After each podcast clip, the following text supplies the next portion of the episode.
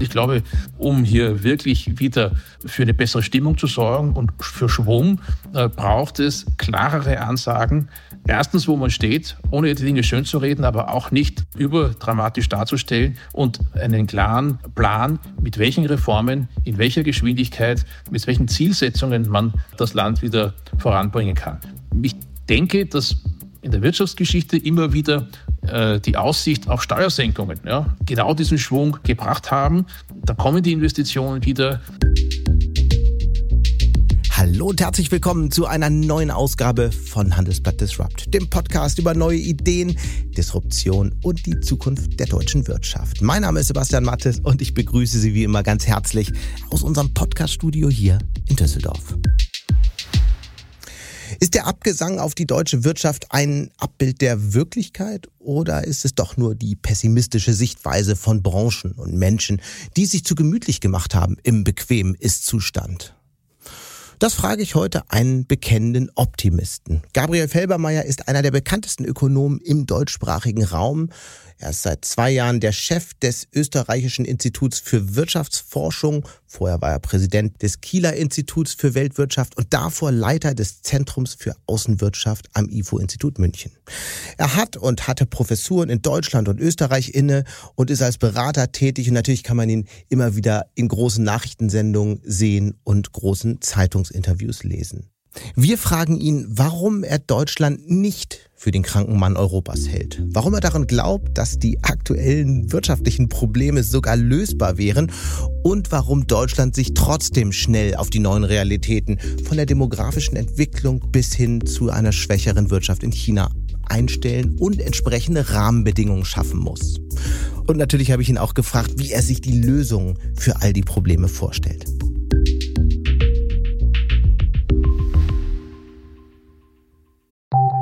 Nach einer kurzen Unterbrechung geht es gleich weiter. Bleiben Sie dran.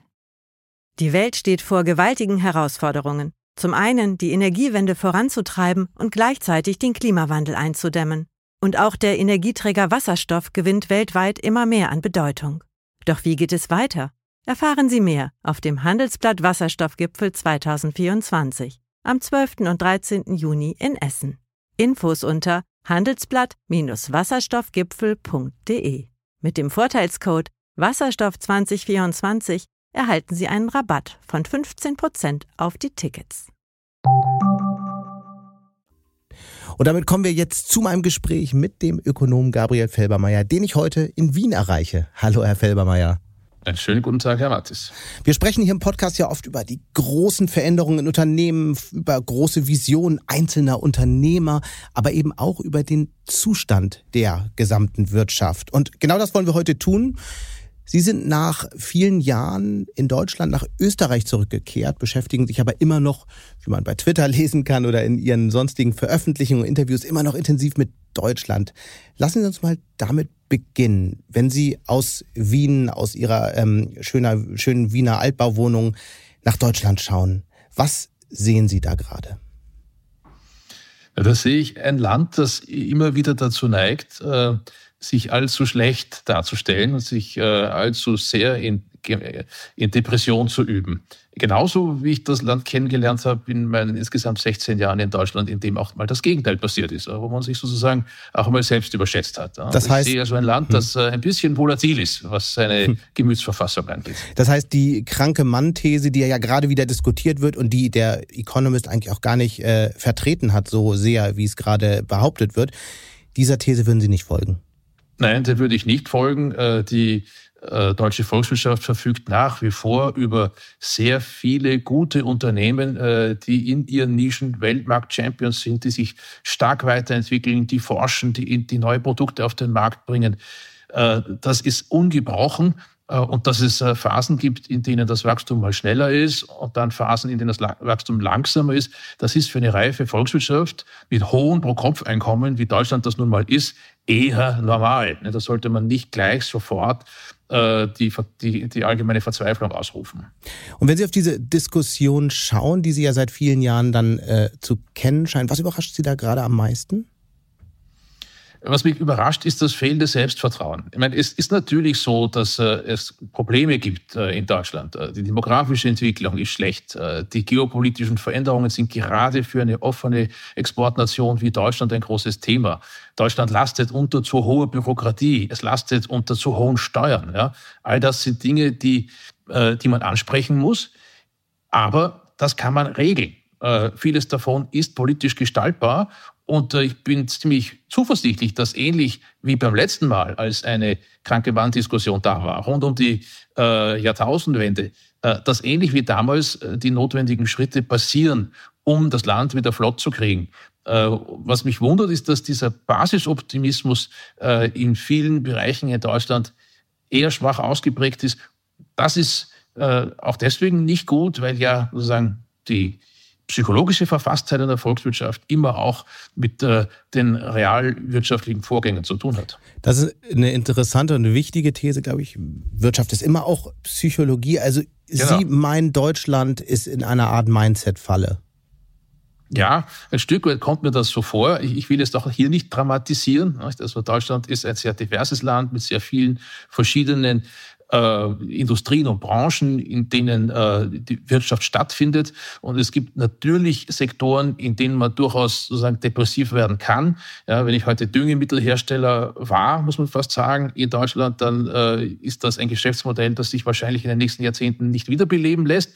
Da kann man schon äh, verstehen, äh, wenn man äh, mit einer großen Skepsis auf den Standort schaut. Aber als Volkswirt betrachtet man sozusagen die komplette, die gesamte deutsche Volkswirtschaft. Und da sehe ich nach wie vor in vielen Branchen Zukunftsfähigkeit bei vielen Menschen auch Lust und Laune sozusagen und die, auch die Fähigkeit, Zukunft zu gestalten. und das ist nicht immer in der, in der, im öffentlichen Diskurs, glaube ich, richtig mit den richtigen Verhältnissen abgebildet. Und auf, auf diese ganzen Faktoren wollen wir gleich schauen, aber lassen Sie uns vorher nochmal dieses Land auf die Couch setzen und vielleicht die, die, die, der, der Frage folgen, was kann man denn eigentlich tun gegen diese Mindset-Falle? Wie kann man das Land aus diesem psychologischen Problem rausziehen? Und ich glaube, es braucht vor allem hier Politiker, äh, die äh, in der Lage sind und auch willens sind, zu führen. Also das äh, kennen wahrscheinlich viele aus Unternehmen, dass Unternehmen, die in die Krise geraten sind, durch energische und überzeugende äh, Führungspersönlichkeiten aus den Krisen rausgeführt werden können. Aber da braucht es eine klare Vision, da braucht es eine äh, eine Roadmap, die glaubwürdig ist, hinter der sich dann eine Belegschaft versammeln kann. Und ganz ähnlich ist das auch in Deutschland. Ich glaube, äh, um hier wirklich wieder äh, für eine bessere Stimmung zu sorgen und für Schwung, braucht es klarere Ansagen. Erstens, wo man steht, ohne die Dinge schön zu reden, aber auch nicht überdramatisch darzustellen und einen klaren Plan, mit welchen Reformen, in welcher Geschwindigkeit, mit welchen Zielsetzungen man äh, das Land wieder voranbringen kann. Ich denke, dass in der Wirtschaftsgeschichte immer wieder äh, die, äh, die Aussicht auf Steuersenkungen ja, äh, genau diesen Schwung äh, gebracht haben. Da kommen die Investitionen wieder. Wenn die Wahrnehmung da ist, dass investiert wird, steigt auch mhm. Äh, insgesamt die Stimmung, weil viele sozusagen von solchen Investitionsschüben mit profitieren.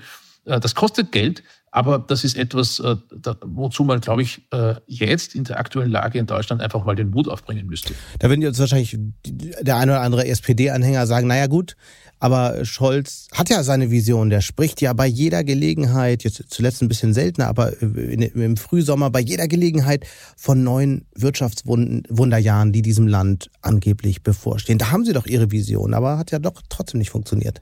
Nun, also ich glaube, es ist klar, und ich habe das ja vorher auch gesagt, es muss schon glaubwürdig sein. Äh, und durch das Abschalten. Was war daran nicht glaubwürdig? Ja, durch das Abschalten von, äh, von äh, funktionierenden äh, Kapitalgütern äh, schafft man zunächst einmal kein Wachstum. Im Gegenteil, man, man schrumpft den verfügbaren Kapitalstock. Äh, das reduziert die Möglichkeiten einer Volkswirtschaft. Also Sie meinen alte Kraftwerke zum Beispiel, alte Fabrikanlagen? Ja, zum Beispiel.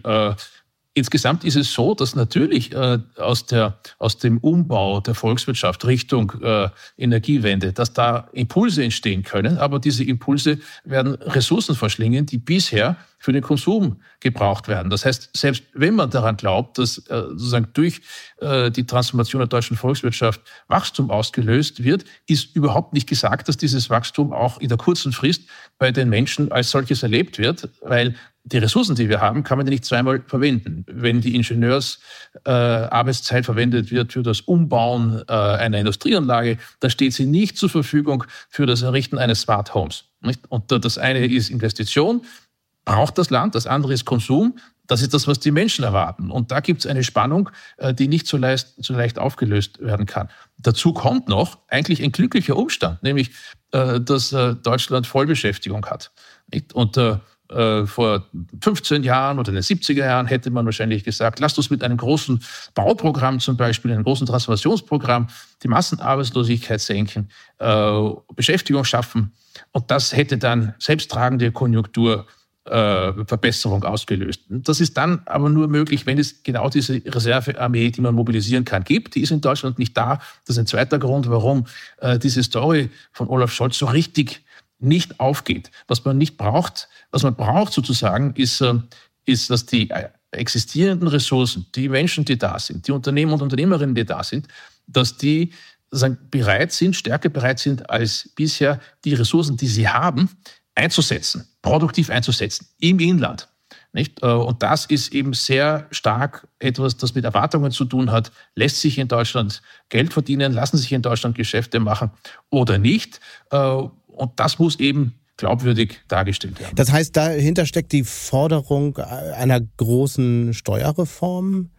Die ist ja politisch im Moment eher unrealistisch. Ja, das ist, da haben Sie recht. Das ist äh, im Moment unrealistisch. Äh, gleichzeitig äh, zeigen das alle vergleichenden Statistiken. Deutschland ist, äh, was die Unternehmensbesteuerung angeht, ein Hochsteuerland. Äh, das ist für uns in Österreich zum Beispiel ganz angenehm. Äh, bei uns sinkt nächstes Jahr wieder der, der Satz für die sogenannte Körperschaftssteuer. Ja, der liegt dann bei 23 Prozent. Das sind sieben, acht Prozentpunkte unter dem deutschen Niveau. Das sind starke Argumente. Und anderswo in Europa gibt es ähnliche Tendenzen. Deutschland verharrt auf seinen, auf seinen hohen Steuern. Das ähm, ist nicht gerade etwas, das die Unternehmen veranlasst, ihre äh, Standort- und Investitionsentscheidungen nach Deutschland zu bringen. Und gerade wenn man viel Gegenwind hat international. Ja, und das ist nicht nur steuerpolitischer Gegenwind, das sind auch die geopolitischen Risiken, die besonders auf Deutschland einwirken. Gerade dann müsste man, müsste man hier Ausrufzeichen setzen. Die Steuerpolitik hat den großen Vorteil, wie Ökonomen sagen, dass sie salient ist. Das ist etwas, das in einem Unternehmen deutlich wahrgenommen wird. Das ist etwas, das in jeder Abteilung eines großen Konzerns äh, was auslöst, weil am Ende äh, die Erfolge von Managern, von Abteilungsleitern an den Gewinnen gemessen werden. Und das mhm. hat was mit Steuern zu tun. Andere Maßnahmen, ne, die nicht so sichtbar sind, die erzeugen dann eben nicht diesen, diesen Schwung, äh, den man braucht und auch sozusagen die psychologische äh, Veränderung, die, die man braucht, damit, damit das Land wieder ein bisschen äh, mutiger wird und äh, damit sich mehr Wachstum zutraut. Dann Erklären Sie doch mal konkret, was jetzt passieren würde, wenn zum Beispiel ähm, die, die Politik dem Vorschlag von Friedrich Merz folgen würde, eine einheitliche Unternehmenssteuer um rund 25 Prozent einzuführen. Was hätte das wirtschaftlich für einen Effekt? Weil es wird ja immer wieder behauptet, dann äh, kommt das Wachstum. Leiten Sie das mal her, dass man dem mal folgen kann. Naja, ähm, wenn, die, äh, wenn die Unternehmensbesteuerung um 6, 7 Prozentpunkte niedriger wäre, dann würden die Profite, die Unternehmen aus Investitionen in Deutschland erzielen können oder auch aus der Beschäftigung von Arbeitnehmern aus Deutschland äh, erzielen können, größer werden.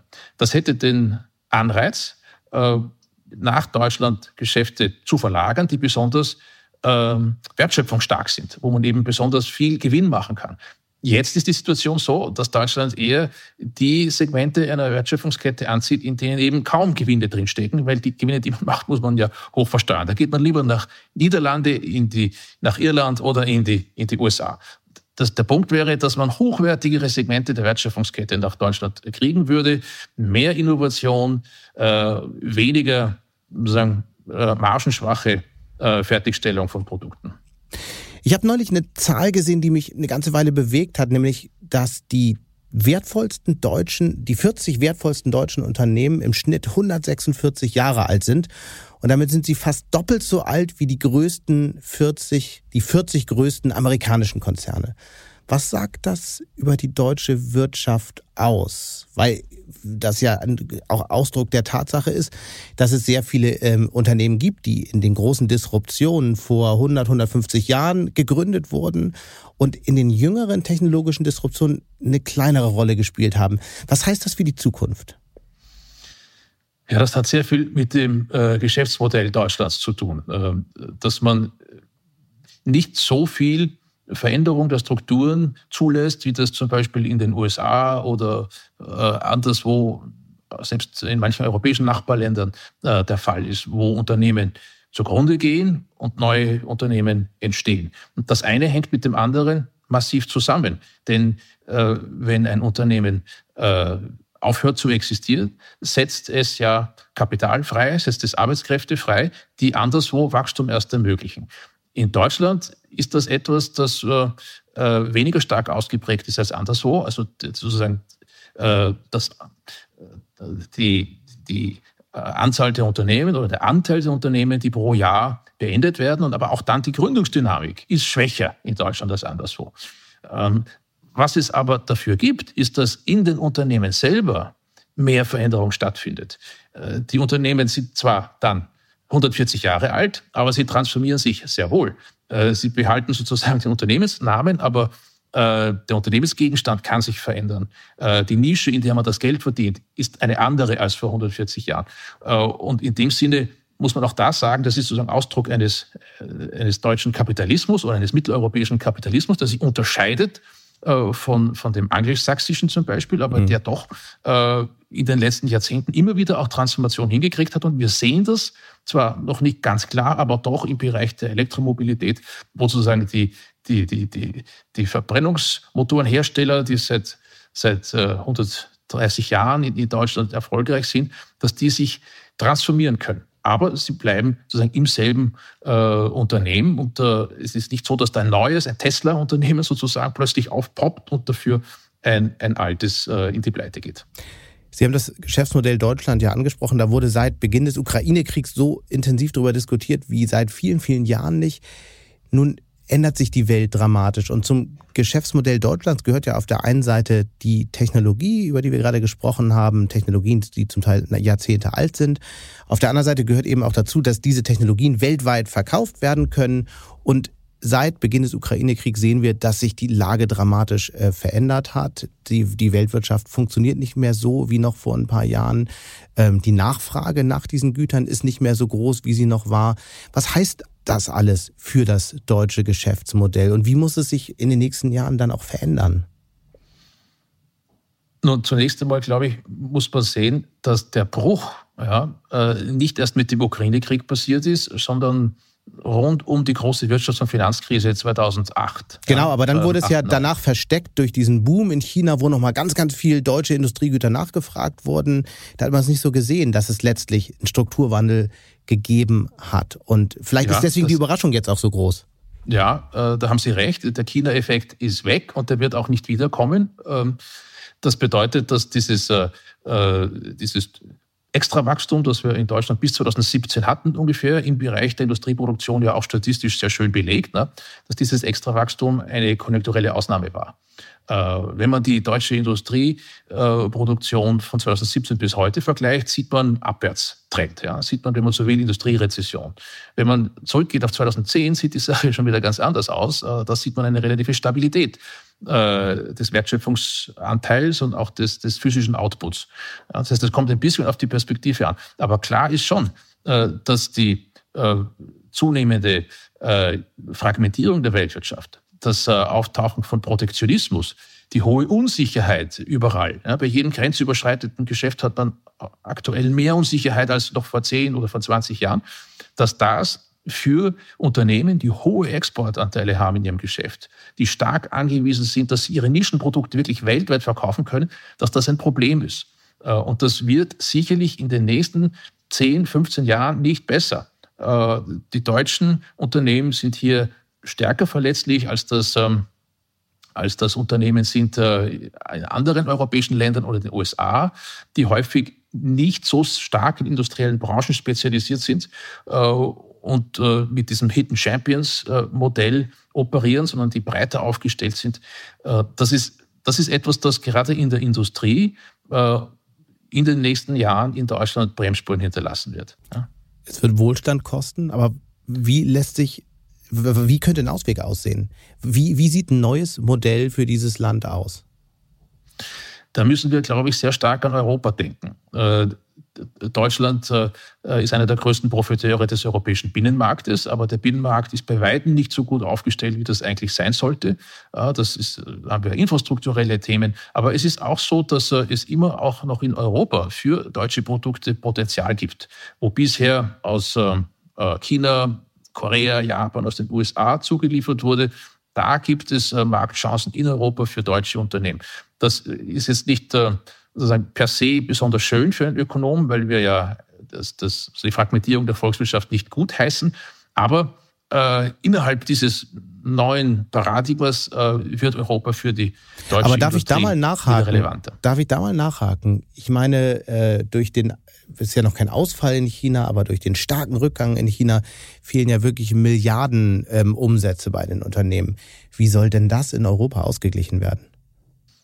Das wird in Europa allein nicht ausgeglichen werden können, das muss man auch klar sagen.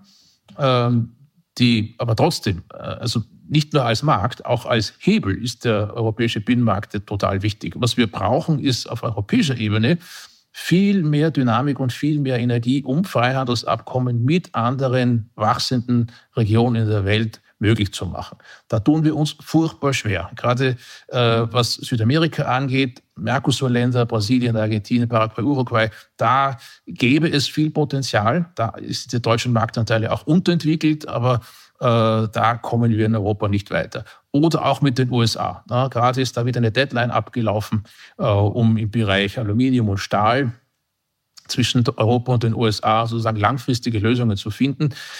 Da fehlt auch ein bisschen, glaube ich, das Engagement auf europäischer Ebene. Da muss man sehr viel vehementer dahinter sein. Natürlich ist das ein Anliegen vor allem Deutschlands. Äh, für Griechenland oder, äh, oder Frankreich ist das weniger bedeutend. Aber wenn man die, die, die aktuelle Schwäche Chinas kompensieren will, dann muss man mit Hilfe äh, der Europäischen Union und unter Einsatz der Möglichkeiten, die der Binnenmarkt bietet. Denn das ist das, womit man sozusagen die, die Handelspartner locken kann. Ja? Mit Einsatz dieser Mittel muss man sehen, Märkte, die wachsen, dynamisch sind, demografisch interessant sind, für die deutsche Industrie zu erschließen. Sie haben ja viel zum Thema Handel geforscht in den vergangenen Jahren. Das heißt, Sie glauben, einen guten Teil kann Deutschland das wegfallende China-Geschäft ausgleichen, indem es durch Handelsabkommen durch Engagements in anderen Regionen stärker auftritt? Nur China ist die in Dollar gerechnet die zweitgrößte Volkswirtschaft der Welt. Ja, ein Totalausfall Chinas ist nicht ausgleichbar. Das sind fast 20 Prozent ähm, der Weltnachfrage, die da weg wären. Das heißt, man, da haben wir ein großes Lumpenrisiko. Mhm. Das, ist, das ist so. Ja. Äh, gleichzeitig aber gibt es in vielen Weltregionen Potenzial. Und dieses Potenzial muss man aktiv angehen. Äh, das wird, den, den, das würde einen Totalausfall Chinas nicht und vor allem nicht kurzfristig kompensieren können, aber es würde doch Abmilderung schaffen. Ja. Dazu kommen sozusagen die Möglichkeiten innerhalb der Europäischen Union. Äh, das heißt, man muss nutzen, was es an Möglichkeiten gibt. Guten Totalausfall Chinas steht ja Gott sei Dank im Moment auch nicht zur Debatte. Nochmal ähm, Blick auf Deutschland. Das heißt, Deutschland kann mit seinem Wirtschaftsmodell im Prinzip so weitermachen. Es gibt ja große Diskussionen, auch ähm, Deindustrialisierung. Wird das alles so weiter funktionieren in den nächsten Jahren? Sie glauben, das wird alles so weiterlaufen? Es ist nie immer so weitergelaufen. Nicht? Also äh, das, das kann man sozusagen an, an, allen großen Unternehmen, auch an den kleinen, die schon länger da sind in, in Deutschland und anderswo ja nachvollziehen, dass es einen permanenten Anpassungsprozess braucht das China-Geschäft ist äh, in den letzten 20, 25 Jahren stark gewachsen. Es wird jetzt in den nächsten Jahrzehnten an relativer Bedeutung in vielen Unternehmen äh, kleiner werden. Das wird, China wird an Bedeutung verlieren. Dafür wird man andere Märkte aufbauen. Äh, aber gleichzeitig muss man daran arbeiten, Produkte zu haben, Dienstleistungen zu haben, die auch äh, weltmarktfähig sind. Das bedeutet Innovation, das bedeutet Forschung und Entwicklung. Äh, das bedeutet eben auch permanente Transformation. Und Aber darf ich da mal einhaken? Genau in all diesen Feldern fällt Deutschland ja gerade zurück. Bei Forschungs- ja. und Entwicklungsausgaben fallen deutsche Unternehmen zurück. Anderswo äh, wird viel, viel mehr, beziehungsweise ist das Wachstum der Ausgaben viel, viel stärker. Bei Patenten ist Deutschland zuletzt ein bisschen schwächer gewachsen. Also in all diesen Kategorien Digitalisierung, diese ganzen ähm, Indizes kennen wir. Also sieht ja nicht sonderlich gut aus um all diese Kategorien, die Sie gerade angesprochen haben. Das sind Dinge, die sich die Politik genau ansehen muss. Äh, oft ist es ja so, dass deutsche Unternehmen im Ausland forschen. Ja, äh, und die Patente dann ja, nicht in Deutschland Pharmaindustrie zum Beispiel. sondern anderswo. Genau, ja, da gibt es prominente Beispiele dafür. Das wiederum hat etwas mit Steuerpolitik zu tun. Mit der Tatsache zum Beispiel, dass auch andere EU-Länder, aber auch außerhalb Europas sogenannte Patentboxen existieren, wo man für Erlöse, die über Patente erzielt werden, Steuervorteile bekommt. Hm. Gibt es in Deutschland nicht. Das heißt, man muss sich wahrscheinlich schon fragen, ist das etwas, das man äh, hinnehmen muss, weil, wie wir schon vorher sagten, die demografische Entwicklung dazu führt, dass die Innovationsfähigkeit einfach etwas geringer hm. wird? Oder äh, sind das hausgemachte Probleme, die man aber auch abstellen kann. Und äh, ich glaube, dass da äh, durchaus Spielraum ist, um mit, mit geeigneten Reformen und Maßnahmen hier wieder für etwas Belebung zu sorgen. Aber das Tempo in einer alternden Gesellschaft ist nicht so wie in einer Gesellschaft, die von äh, jungen, unternehmenslustigen, risikofreudigen äh, Leuten nur so strotzt. In diesem Zusammenhang fällt ja immer das unter Ökonomen zum Teil verhasste I-Wort, Industriepolitik. Und zu gerade Industriepolitik hat ja Deutschland immer wieder auch ein gespaltenes äh, Verhältnis. Einerseits gibt es dann die Politiker, die sich hinter Ordnungspolitik verstecken und sagen, wir wollen damit überhaupt nichts zu tun haben. Andererseits gibt es eine wachsende Zahl von Politikerinnen und Politikern, die der Meinung sind, dass ein starker Staat da ganz, ganz äh, viel lenken muss. Wenn man jetzt mal international auf das schaut, was bei uns Industriepolitik genannt wird, dann muss man ja schon sagen, dass es in ganz, ganz vielen Ländern eine immer wichtigere Rolle spielt. China hat Wirtschaftssektoren definiert, in denen das Land in den nächsten Jahren Weltspitze sein soll. Die USA haben mit dem IRA und mit dem Chips Act sehr klar sich bestimmte Sektoren vorgenommen, in denen sie ähm, führend sein wollen. Wir könnten über Großbritannien reden, wir können über Frankreich reden, wo junge Technologiefirmen über eine, äh, auf eine ganz bestimmte Art und Weise gefördert und, und äh, groß gemacht werden. Kann Deutschland sich dieser Diskussion auf Dauer entziehen, weil bisher, es wird natürlich die ganze Zeit Industriepolitik gemacht, aber eben dann so punktuell, dann gibt es mal 10 Milliarden für ein Chipwerk hier. Es gibt aber kein Konzept und sobald jemand sich aufmacht, an dem Konzept zu arbeiten, dann gibt es eine Diskussion, warum sollte man das überhaupt machen? Ist das sozusagen ein Richtungswechsel, den wir brauchen vor dem Hintergrund dieser Veränderung, die Sie auch skizziert haben in den letzten 20 Minuten? Also ich gehöre tatsächlich äh, auch zu den Ökonomen, die skeptisch sind, was die Möglichkeit angeht, staatlicherseits auszugucken, was die Zukunftsbranchen sind und dort dann gezielt und mit Nachdruck äh, öffentliche Mittel einzusetzen, um diese Zukunftsbranchen äh, auch zu fördern. Das geht dort, wo es gar nicht so sehr um die Zukunft geht, sondern um, den, um die Umsetzung bereits bekannter Technologien. Das ist in China passiert. Äh, China hat in vielen Branchen Technologie aus dem Ausland geholt und hat dann in China selbst skaliert, oft mit Hilfe europäischer, deutscher Unternehmen. Dort, wo es um tatsächliches Neuentwickeln geht, um das Entstehenlassen von Geschäftsmodellen, die es noch gar nicht gibt, auch da ist äh, China so erfolgreich nicht. Äh, China steigt jetzt massiv ein, zum Beispiel im Bereich der Elektromobilität, aber ist überhaupt kein Pionier. Das äh, haben deutsche Unternehmen, amerikanische Unternehmen schon vor 15, 20 Jahren entwickelt, was jetzt, äh, was jetzt in China perfektioniert wird. Ja, das schon. Nicht? Also da ist dann sehr viel, sehr viel inkrementelle mhm. Innovation dabei.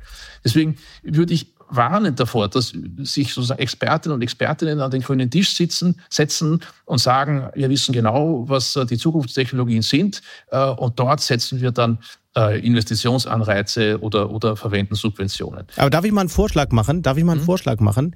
Man könnte es ja auch ein bisschen anders angehen. Und zwar Felder definieren, von denen wir wissen, dass wir bestimmte Kompetenz Kompetenzen haben, die sowieso da sind. Also nehmen wir den Bereich Biotech. Mhm. Da haben wir bestimmte Unternehmen, die stark sind. Wir haben eine super starke Forschung.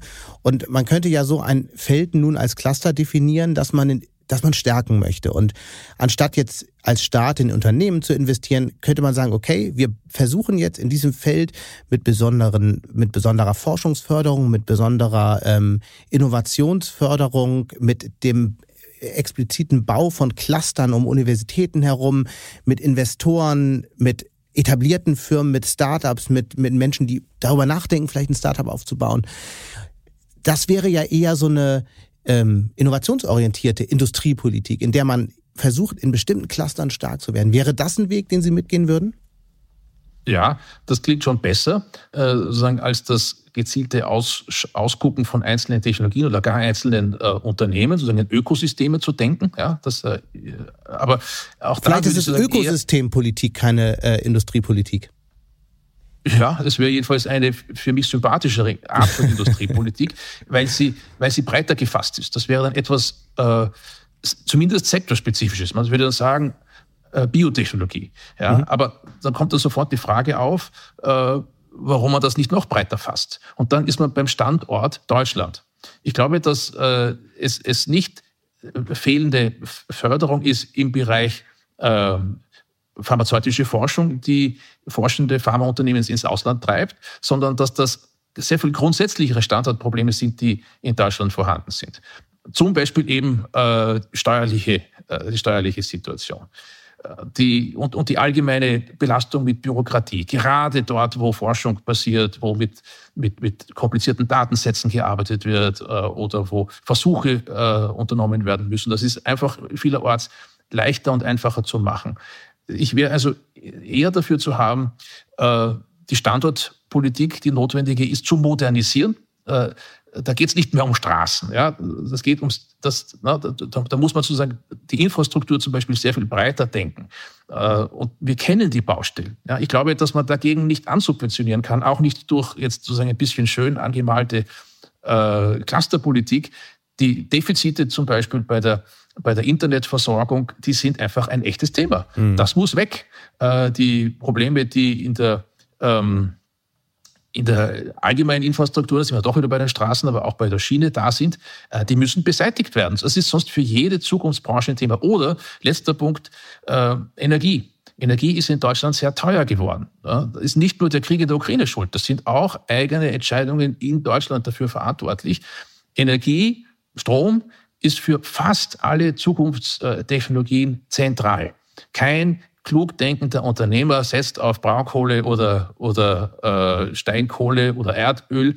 Äh, und ob wir jetzt an Internetunternehmen denken äh, oder die Automatisierung, äh, überall wird der Faktor Strom eine Rolle spielen. Das muss billiger werden. Und das ist dann aber etwas, das sehr breit, horizontal in allen Branchen wirkt. Und dann würde ich meinen, sollte dort, wo komparative Vorteile schon da sind in Deutschland, sollte gerade dort dann die Dynamik besonders, besonders stark ausfallen. Wenn man sieht, man hat die, die, die, die Forschungsinstitute, Max-Planck-Institute, Universitäten, die im Bereich äh, Biotechnologie gut arbeiten. Ja, wir haben auch die Startups im Land, die sind ja da.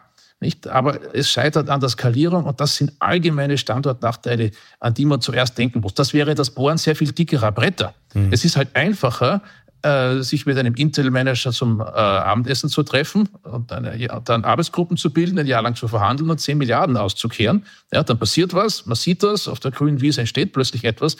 Das ist am Ende äh, eine schnellere, kurzfristig erfolgreichere Politik, als wenn man wirklich sich an die dicken Bretter macht. Aber das, meine ich, wäre das vielversprechendere Modell und passt auch zu dem, was in Deutschland in den letzten 50 äh, Jahren den Erfolg hervorgebracht hat. Sie kennen ja auch viele ähm, Köpfe in Berlin, Sie kennen Habeck gut, sind in verschiedenen äh, Beratungsgremien für die Bundesregierung. Wenn man das so äh, vor Menschen wie Habeck oder Scholz ähm, aufzählen würde, würden die sagen, ja, ja, das machen wir doch alles. Wir bohren ganz, ganz dicke Bretter. Energie wird bald ganz billig, weil dann kommt ganz viel grüne Energie. Wir machen ganz viel Bürokratieabbau jetzt. Was wollt ihr eigentlich? Doch alles super. Wir wissen selbst gar nicht genau, warum die Stimmung so schlecht ist. Ähm, lassen Sie uns mal eine Linie weiterziehen. Also wenn wir jetzt auf die aktuelle Politik der Bundesregierung schauen und wir ähm, verlängern die Linie vom Stand heute auf den Stand Ende des Jahrzehnts. Wie sieht dieses Land dann aus und vor allem, äh, wie stellte sich da im internationalen Kräftespiel der großen Technologiemächte? Also für die nächsten paar Jahre würde ich sagen, äh, ist die allgemeine Standortschwäche, die, wir, die in Deutschland da ist, die wir ja ein Stück weit skizziert haben, die wird das Bild prägen. Und das bedeutet, äh, dass es äh, weiter zu Absiedlungen kommt, dass äh, die, die neuen und, und, und, und innovationsfähigeren Branchen anderswo sich stärker entwickeln als in Deutschland. Aber äh, wie das schon immer wieder in Deutschland beobachtbar war, würde ich schon darauf vertrauen, dass, äh, dass es dann doch gelingt, diese dicken Bretter zu bohren. Genau, aber die kommen doch nur, erinnern wir uns mal an die Schröder-Zeit. Warum ja. ist diese Entscheidung gefallen? Die Entscheidung ist ja deswegen gefallen, weil der Druck so unfassbar groß wurde, genau. dass die Bundesregierung damals gar keine andere Wahl hatte, als einen großen Schritt zu tun. Und genau. Dieser Druck ist ja heute gar nicht da. Wir haben, Sie haben es selbst gesagt, fast Vollbeschäftigung. Also wo ja, soll der Druck auf herkommen? Auf dem Arbeitsmarkt ist dieser Druck nicht da, das ist richtig. Aber äh, der Arbeitsmarkt ist nur ein Teil. Die Frage ist, wie entwickeln sich die Reallöhne der Menschen im, im, im breiten Kontext? Aber wo die steigen ja auch. Ja, sie, sie, steigen wieder, nachdem sie jetzt aber ein paar Jahre lang gesunken sind. Das hat jetzt nichts mit dem Standortthema per se zu tun. Das sind die, die multiple Krisen dafür verantwortlich. Aber äh, es, der Wohlstand äh, ist nicht nur etwas, das sich sozusagen an der Arbeitszeit bemessen lässt. Wir äh, mhm. haben in Deutschland das Problem, dass Menschen viel arbeiten, aber doch nicht genug verdienen.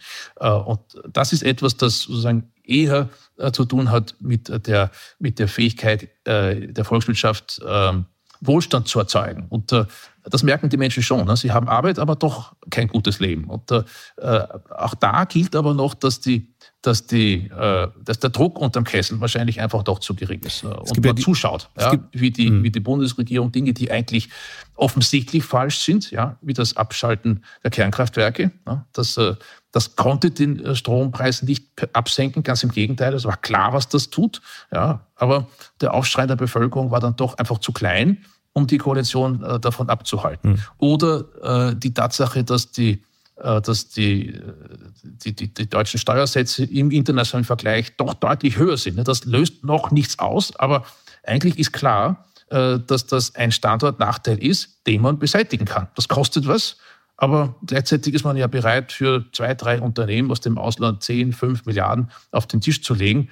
Äh, da stellt man sich die Frage, warum das nicht das Geld nicht besser ausgegeben ist, indem man die Steuersätze senkt und dann sozusagen äh, aus dem Land heraus äh, äh, ökonomische Dynamik ermöglicht, die, die jetzt aus dem Land vertrieben wird. Also das sind eigentlich keine so großen, diese Bretter wären gar nicht so dick, die da gebohrt werden müssen. Da sind immer noch, denke ich, ideologische Scheuklappen da, die erstmal fallen müssten.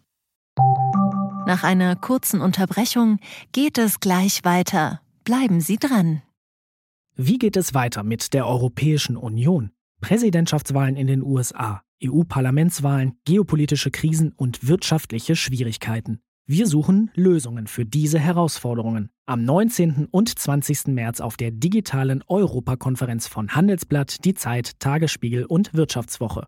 Über die Zukunft Europas sprechen wir mit Bundeskanzler Olaf Scholz, Wirtschaftsminister Robert Habeck und vielen mehr. Kostenlose Anmeldung unter europe20xx.de. Ein gewisser Druck sind natürlich auch die Wahlergebnisse. Wenn wir auf die Ergebnisse der AfD schauen, dann haben die natürlich viel mit einer generellen Unzufriedenheit zu tun, viel auch mit einer Sorge vor zu viel Einwanderung. Aber wenn man genauer in die Umfragen schaut, dann kommt sehr schnell immer auch die wirtschaftliche Perspektive als Argument. Ist die äh, Orientierung Orientierungs-, die wirtschaftspolitische Orientierungslosigkeit in gewisser Weise auch Ursache für den Erfolg der AfD in Deutschland? Ja, das würde ich sagen. Äh, es ist einfach vielen Menschen, vor allem auch äh, der, der jüngeren Hälfte des Landes, äh, nicht klar, woher das Wachstum in der Zukunft kommen soll und damit auch sozusagen das persönliche Fortkommen. Es fehlt ein bisschen sozusagen die Fantasie worin der Fortschritt der nächsten 30 Jahre bestehen soll, woher der kommen soll. Äh, ist, äh, was, und gleichzeitig werden die, die, die Berge, die sich vor einem auftürmen, eher höher. Nicht? Also die, die Schwierigkeiten, aus den fossilen Brennstoffen auszusteigen, das ist schwieriger wahrscheinlich, als man sich das äh, bisher gedacht hat. Äh, auch die politischen Hindernisse da werden größer. Und äh, da entsteht dann ein bisschen die Mutlosigkeit, von der wir ja äh, schon die ganze Zeit sprechen. Äh, Politik müsste sozusagen durch diese Gebirge Schluchten sprengen, durch die man dann sozusagen äh, marschieren kann. Äh, und, und das, das fehlt ein bisschen. Natürlich heißt ist das billig, ne, zu sagen, äh, man, man, braucht endlich den Mut für die Reformen. Aber äh, es gibt ja seit vielen Jahrzehnten Diskussionen über den Standort Deutschland. Und was, was sozusagen schon etwas ärgert, ja, äh, ist, dass diese, dass das, was auf diesen Listen steht, ja, äh, immer noch richtig ist und äh, äh, Verschlechterungen in den einzelnen Einträgen in dieser Listen im Vergleich zu, sagen wir mal, anderen europäischen Ländern Grund sind, warum man in den Rankings zurückfällt. Ja, äh, deswegen sollte man sich sozusagen diese Punkte einfach vornehmen, einen nach dem anderen. Die sind bekannt. Ja, manches ist leichter, manches ist vielleicht unmöglich, hm. aber äh, da, da wären schon sozusagen einfach Reformwege da, die man, die man beschreiten kann. Glauben Sie, dass diese Bundesregierung diese Schritte gehen wird? Nein, das, das glaube ich nicht, so wie sich das aktuell aus dem Ausland anfühlt oder, oder äh, wie sich die Bundesregierung darstellt. Mhm. Sie braucht einfach viel zu lange. Äh, und es, es gibt in dieser Koalition, glaube ich, einfach viel zu viele Unterschiede in den gesellschaftspolitischen Entwürfen. Ja, ich, ich glaube, es gibt natürlich eine Partei zumindest, die würde gerne die Steuern senken, aber es gibt andere, die würden eher die Steuern erhöhen, wenn man sie ließe.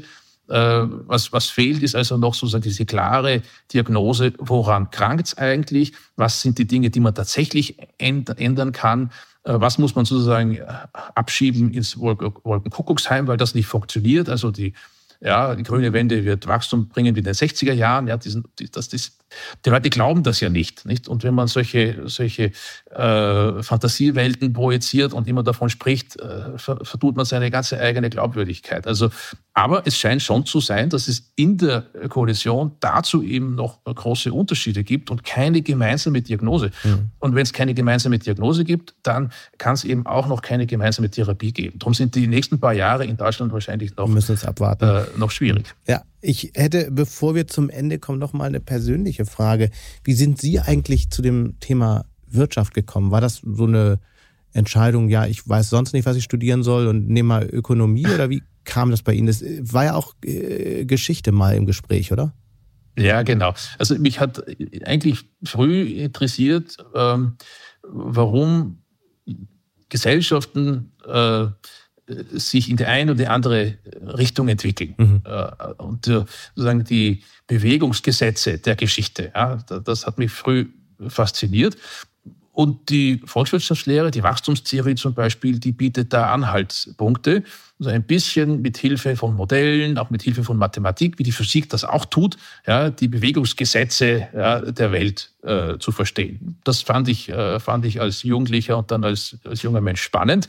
Ähm, bin jetzt in den letzten Jahren natürlich ein bisschen von dieser, diesem Glauben an Sozialphysik abgekommen. Ja, das ist halt, unsere Gesellschaften sind, wir haben viel von Psychologie gesprochen jetzt, ja, die sind natürlich komplexer als, als mechanische Systeme, aber diese Vorstellung, Geschichte sozusagen mit Formeln zu erklären, ja, und vor allem dann auch die ökonomischen Triebkräfte äh, zu erkennen, die oft ja auch entscheiden, ob Krieg oder Frieden herrscht. Ja, äh, das äh, fand ich spannend und wenn ich sozusagen Zeit habe, ist das immer noch etwas, das mich massiv interessiert. Interessanterweise sind Sie dann ja nach dem Studium eine Zeit bei McKinsey gewesen. Warum dann doch nicht Beratung auf Dauer? War das dann doch zu langweilig? Ich meine, Sie hätten da heute wahrscheinlich deutlich mehr verdient. Ja, das sicherlich wäre das so, dass man da äh, mit McKinsey und nachfolgenden Etappen sozusagen äh, finanziell erfolgreicher wäre als an der Universität. Bitte? Sie werden weniger im Fernsehen. Ja, vielleicht ist auch das ein, ein Grund, nicht? Also, äh, wenn man denkt, äh, äh, es, es gibt Dinge, die sich ändern sollten, nicht nur in einem Unternehmen, sondern in einem in einer Gesellschaft, vielleicht in ganz Europa, ja, dann äh, muss man fast ein bisschen einen Drang zur Öffentlichkeit haben. Wenn man die nicht hat, äh, bleibt es beim, beim stillen Kämmerchen. Ja? Ähm, und das ist sicherlich etwas, das bei McKinsey ganz anders wäre. Da ist man äh, der der Trusted Consultant. Man, man flüstert ins Ohr des CEOs, äh, aber man hat selber kein Gesicht und selber keine, keine Stimme. Ähm, aber was mich, was mich also in, in, an der Universität, an Forschungsinstituten äh, begeistert, ist die vollkommene Freiheit. Ich wähle meine Themen selber. Ich setze meine Zeit ein, so wie ich das für mich richtig finde. Und das ist natürlich, wenn man in einem Beratungsunternehmen am Markt bestehen muss. Ja, äh, anders, da ist man sozusagen der Erfüllungsgehilfe anderer, na, letztlich äh, vom Top-Management oder einer, einem Aufsichtsrat. Ist sicher extrem spannend, aber äh, die Freiheit, die das akademische Welt, äh, Leben bietet, äh, die ist mh, hm, durch Geld nicht wirklich aufzuwiegen. Sie haben ja einen bemerkenswerten Move gemacht. Sie waren am Institut für Weltwirtschaft in Kiel viele Jahre, hatten einen prestigeträchtigen Posten, haben, glaube ich, in Hamburg gewohnt. Da frage ich mich natürlich als Hamburger, wie kommt man auf die Idee, von Hamburg dann irgendwann wegzuziehen? Ähm, sind dann nach Wien gegangen. Was war der Grund dafür, dass Sie nach Österreich zurückgegangen sind? Sie sind ja Österreicher. War der genau. Ruf der Heimat so laut oder?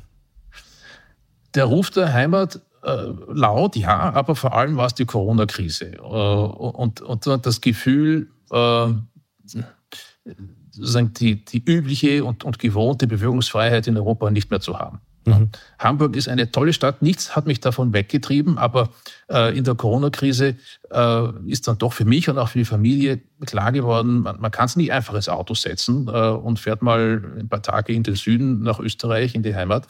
Äh, fünf Tage Quarantäne dort, fünf Tage Quarantäne dann beim Zurückkehren. Das ist mit, keinem, mit keiner Schule und auch mit keinem Job äh, äh, auf der Welt kompatibel. Also das hat schon eine große Rolle gespielt.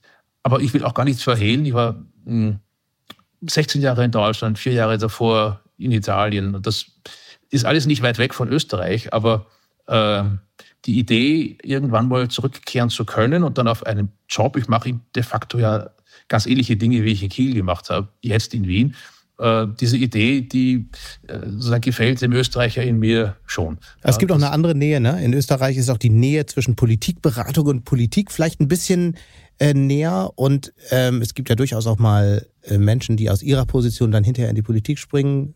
Lust, mal Minister zu werden? Ja, genau. Das, das, das reißt mich nicht. Ähm, ich, ich finde das, was ich mache, eigentlich äh, genau richtig. Äh, ich, ich finde es auch super, dass, dass wir beide miteinander sprechen und ich auch aus Österreich noch ein bisschen in, in, in Deutschland äh, mit, mitspielen darf. Aber ich würde auch den ähm, österreichischen Wirtschaftsminister in den Podcast einladen. Ja, da, wenn Sie mögen, äh, kann ich Ihnen da vielleicht sogar helfen. Das ist ein ehemaliger äh, Kollege aus der Universität München. Deswegen ja, frage ich, äh, ja. Und das hat, das ist natürlich etwas, das in Österreich besser funktioniert, für mich, also jetzt aus meiner Perspektive besser funktioniert als in Deutschland, dass man an die Personen, die hier Regierungsverantwortung haben, sehr viel schneller und einfacher rankommt. Das ist in Deutschland für den durchschnittlichen Wirtschaftsforscher, Forscherin sehr viel schwieriger. Deswegen frage ich mich, ist, hat man nicht irgendwann Lust, mal zu, nicht nur in der Theorie zu arbeiten, nicht nur in Interviews zu erklären, was andere entscheiden müssten, sondern einfach mal selbst zu entscheiden, auszuprobieren, ob es wirklich funktioniert, was die eigenen Berechnungen so ergeben haben? Ja, ist klar, das, das, wie Sie es gerade geschildert haben, das klingt, das klingt natürlich klingt das spannend. Ähm, die Politik, wie sie sich heute darstellt, äh, in Österreich, ne, mit, mit äh, den Kräfteverhältnissen, die wir sehen, äh, auch äh, sozusagen das Zusammenspiel zwischen der nationalen Politik in einem kleinen Land äh, mhm. und, und dem, was in Europa entschieden wird. Das ist nicht furchtbar interessant. Also man, man muss schon sagen, die, äh, die großen Politikentscheidungen in Europa, die werden wahrscheinlich in einem Dreieck äh, Brüssel, Paris, Berlin getroffen. Und Wien kann sich dann da sozusagen anpassen. Man kann Ehrgeiz haben, sagen, in diesem Umfeld erfolgreicher zu sein, zum Beispiel als der große deutsche Nachbar mhm. im Norden, im Nordwesten. Äh, aber die Gestaltungsmöglichkeiten in Wien sind dann doch beschränkt. Also ich, ich bin froh mit dem, was ich machen darf und sehe aktuell wirklich keinen Grund, mich nach etwas anderem zu sehnen. Wir werden das auf jeden Fall weiter verfolgen. In Österreich geht es dann ja manchmal schnell mit so politischen Wechseln. Also insofern, vielleicht tut sich da ja mal eine spannende Lücke auf. Ich sag mal bis hierhin ganz herzlichen Dank für die Diskussion, für die vielen äh, Gedanken, die äh, wir alle zum Weiterdenken jetzt mitnehmen. Und hoffentlich sprechen wir ganz bald mal wieder. Herzliche Grüße nach Wien. Auf ganz bald. Sehr gerne, Herr Mattes. Alles Gute. Und damit sind wir auch schon wieder am Ende von Handelsblatt Disrupt. Wie immer freue ich mich über Kommentare in der Handelsblatt Disrupt LinkedIn-Gruppe oder senden Sie mir gerne eine Mail. Die Details finden Sie in den Show Notes.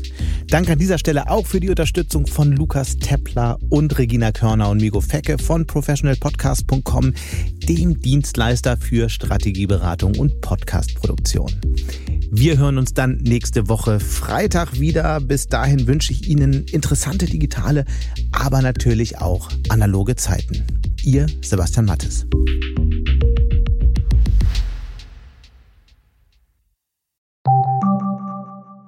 Fintech, Banken und Festival gehen nicht zusammen?